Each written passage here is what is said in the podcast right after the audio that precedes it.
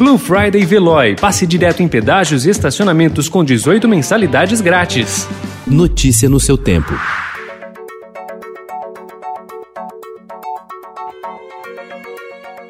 Olá, seja bem-vindo. Hoje é quinta-feira, 3 de dezembro de 2020. Eu sou Gustavo Toledo, ao meu lado, Alessandra Romano. E estes são os principais destaques do jornal Estado de São Paulo.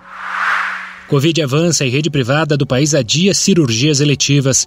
Hospitais e diversas capitais elevaram a oferta de leitos de enfermaria e UTI. Anvisa pode liberar uso emergencial de vacina em teste. Reino Unido sai à frente na imunização em massa. Estados Unidos pretendem imunizar até fevereiro cerca de 100 milhões de pessoas.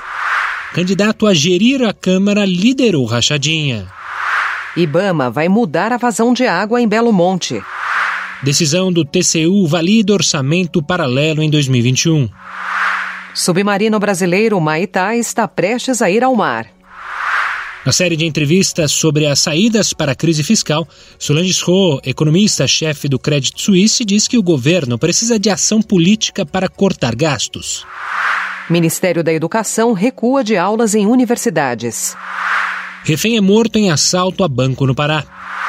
Flip virtual e gratuita. Abertura terá Bernardine Evaristo e Stephanie Borges.